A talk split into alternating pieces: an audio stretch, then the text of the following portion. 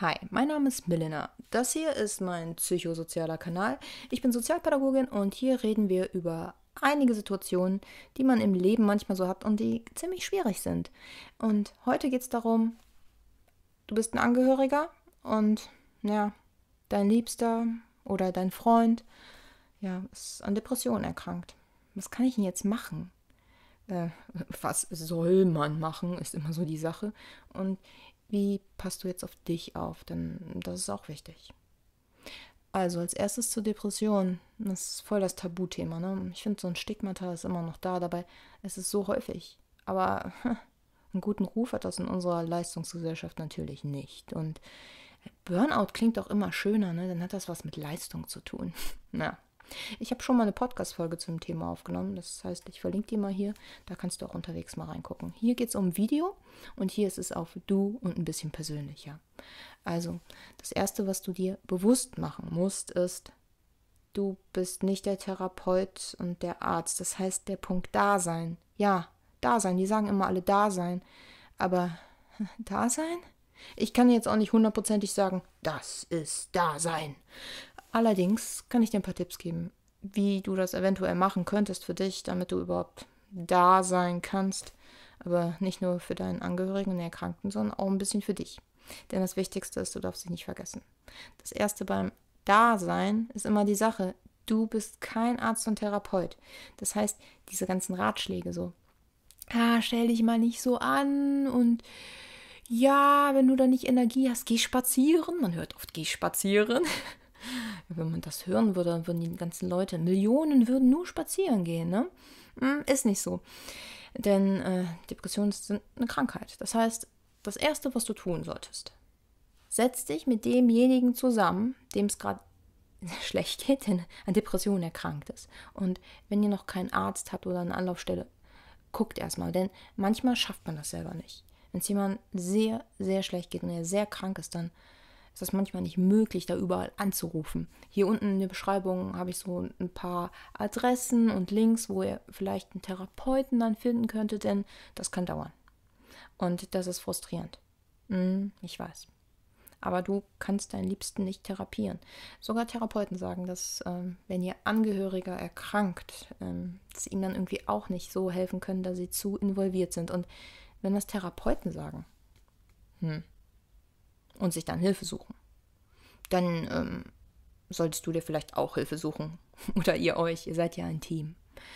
Also gut gemeinte Ratschläge sind immer so ein Ding. Dasein ist eher so, du hörst zu, du, du bist da, du zeigst Verständnis, aber ähm, du sagst auch, hm, das, das, das kann ich schon nachvollziehen oder das kann ich nicht nachvollziehen, aber es erscheint, also versuch nicht so verurteilend zu sein, zuzuhören, wertschätzend, aber auch ähm, schon noch zu sagen, was ist. Denn man möchte ja auch noch irgendwie ernst genommen werden. Denn du darfst nicht vergessen, Depression ist eine Krankheit. Das ist jetzt nicht die Person, ist die Depression, sondern da ist dein Liebster, das ist der Mensch, den du liebst. Und er ist an Depressionen erkrankt. Und daran kann man arbeiten. Aber versuch nicht den Menschen nur noch als die Depression zu sehen. Das ist ziemlich wichtig, denn oft identifiziert man sich ja sowieso damit. Dann sagt man der Depressive oder ich bin ein Depressiver oder wenn man sich damit so identifiziert, dann ist das schwer, die Krankheit dann getrennt von seiner Persönlichkeit zu sehen. So, als zweites Entlastung. Versuch nicht zu viel zu entlasten, nicht alles abnehmen. Sprecht miteinander, was geht, was nicht, was geht nicht. Reden ist sowieso, reden ist voll wichtig. Aber was bei Entlastung wichtig ist, und das habe ich echt oft erlebt. Nehmen wir mal an, dein Angehöriger ist gerade krank geschrieben. Diese Krankmeldung wirklich immer hinzuschicken, ohne diese, die Pausen und dann auch finanzielle Probleme und so, da kann viel entwickeln. Boah, will ich gar nicht anfangen, was ich da alles gehört habe. Frag, schaffst du das? Schaffst du es zum Arzt zu gehen oder soll ich die vielleicht für dich einwerfen? Manchmal ist dieser Gang zum Briefkasten an diesem Tag nicht möglich, aber die Krankschreibung muss weg. Und da ist es manchmal dann besser, Hilfe anzubieten. Denn Hilfe annehmen ist richtig schwer. Wenn man Depressionen erkrankt ist, ist das manchmal so schwer. Aber es ist ja selbst für viele Leute, die nicht an Depressionen erkrankt sind, so schwer, Hilfe anzunehmen. Vielleicht für dich auch. da man ja stark sein möchte, es selber machen möchte oder boah, vielleicht auch einfach nicht kann oder keine Energie hat, überhaupt zu fragen oder ja, gedanklich so gar nichts mehr empfindet und nicht so wirklich da ist und dann nicht die Dinge machen kann, die man leider machen muss. Also versucht zu gucken, wie viel Entlastung, wie viel Belastung. Was auch noch ganz gut ist, ist, ähm, sprecht mal miteinander, denn es geht auch um dich. Du willst ja jemandem helfen, willst für jemanden da sein. Du kannst aber nur für jemanden da sein, wenn du selber nicht krank wirst. Das heißt, informier dich. Das Wichtigste finde ich immer ist sich informieren, denn wenn du deinen, ich sage immer, Feind, die Depression kennst, dann bist du besser vorbereitet. Mhm.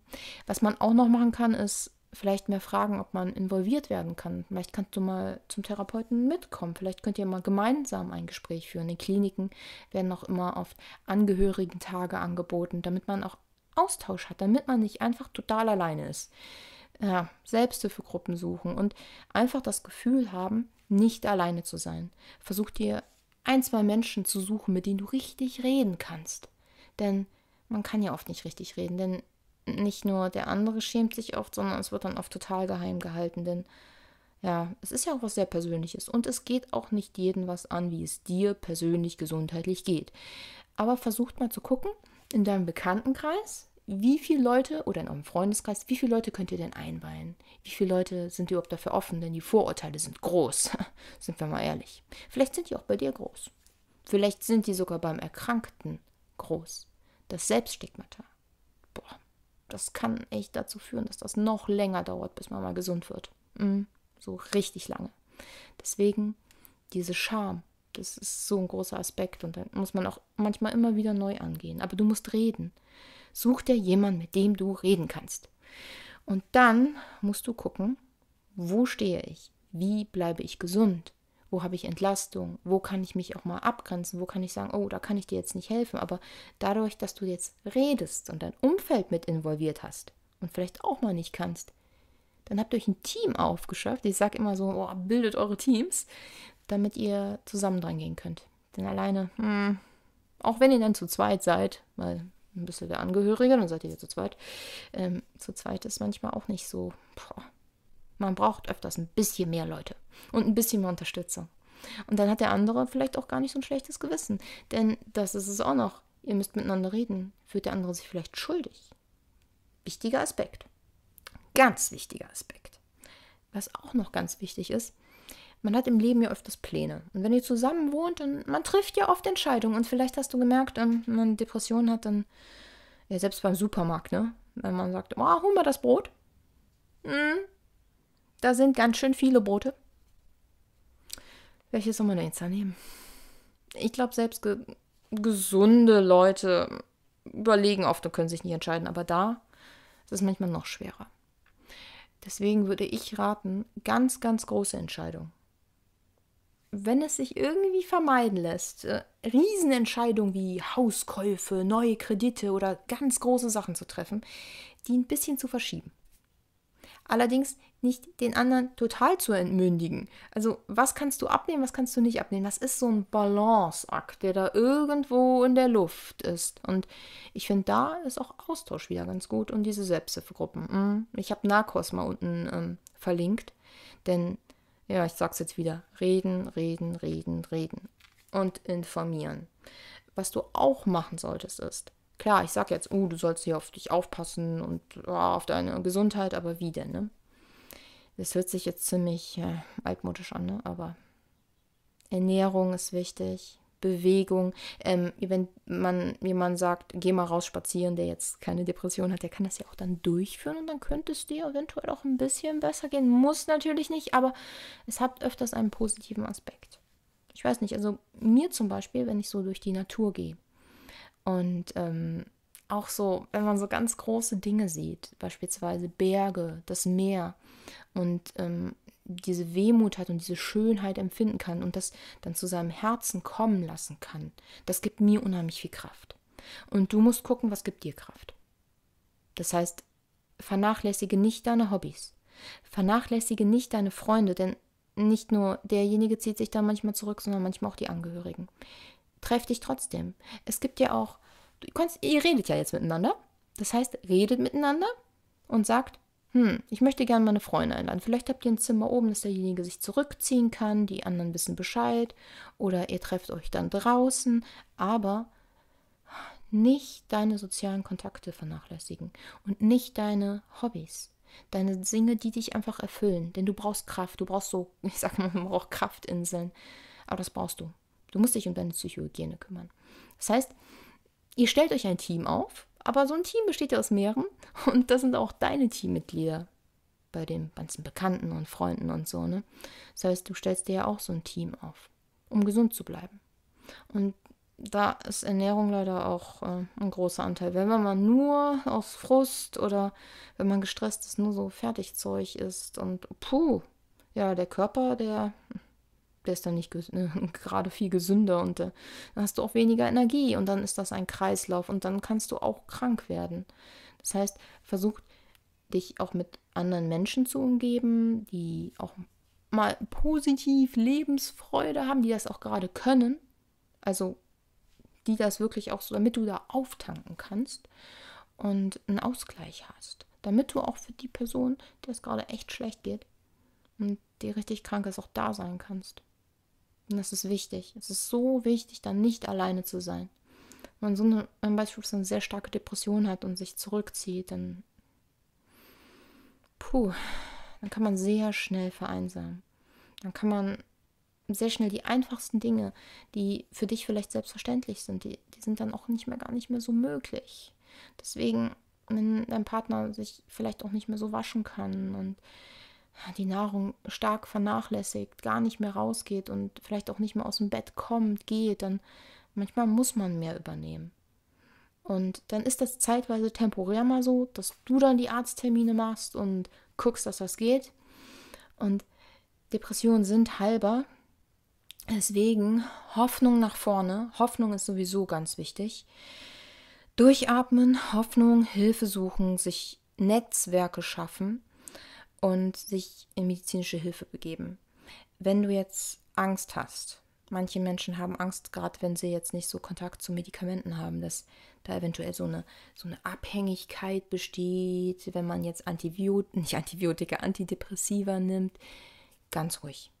Antidepressiva machen jetzt nicht abhängig, sollen deinen Gehirnstoffwechsel so beeinflussen, dass er auf ein normales Level geht und man nicht benachteiligt wird. Manchmal, man kann sie auch noch jahrelang nehmen, aber lasst dich da, lasst euch, besser gesagt, der andere lässt sich dann von einem Arzt beraten. Vielleicht kannst du ihn hinfahren, wenn er Hilfe braucht, oder ihr könnt euch ja zusammen ja, mit dem Arzt auseinandersetzen, aber immer abgrenzen, gucken, wo die Grenzen des anderen sind, wie viel Hilfe braucht der andere, wie viel nicht, denn derjenige ist ja immer noch der Mensch, den du liebst und den du schätzt. Und äh, ein respektvolles Miteinander ist ja wichtig. ist kein Kind. Und ähm, gerade in einer Beziehung, es ist deine Frau, es ist dein Mann. Und ihr steht jetzt zusammen, ihr geht da durch und ihr werdet das packen. Ihr schafft das. Mit der richtigen Hilfe. Ich hoffe, ich konnte dir so ein bisschen Mut machen. Und ähm, wenn dich solche Themen interessieren, allgemein in schwierigen Lebenslagen, auch in Bezug auf Sozialleistungen oder wenn es um Glück oder sonst irgendwas geht, denn ja, wir haben ja oft viele Dinge und Hindernisse im Leben, die einem so begegnen und manchmal ist ein Miteinander da einfacher und ein Austausch. Und dafür ist dieser Kanal da, dass wir ohne Scham drüber reden können. Ich hoffe, wir hören uns vielleicht wieder oder wir sehen uns wieder, wenn du hier auf YouTube bist. Und ich freue mich, dass du mir zugehört hast. Bis bald. Bye.